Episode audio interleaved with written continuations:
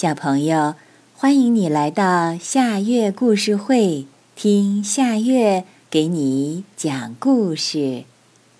狐狸和葡萄。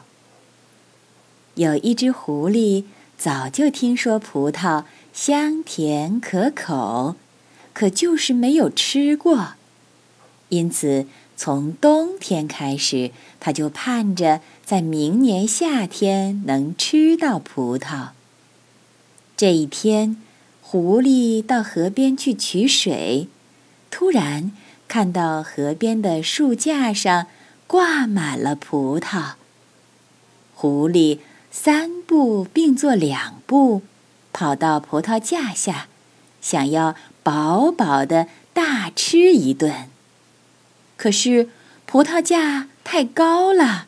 狐狸根本就够不着，它馋得口水都流出来了。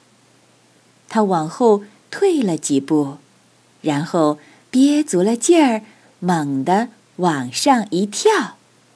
这样重复了好几次，却还是够不到一颗葡萄。葡萄吃不到，狐狸又渴又急。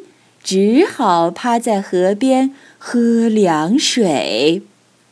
之后，他一步一回头地往家走去，边走边自言自语：“葡萄有什么好吃的？都是酸的，酸的牙都啃不动骨头了。”小朋友，狐狸和葡萄的故事。就讲到这里，现在也是该睡觉的时间了，好好的睡一大觉，明天早上我们再见啦，晚安。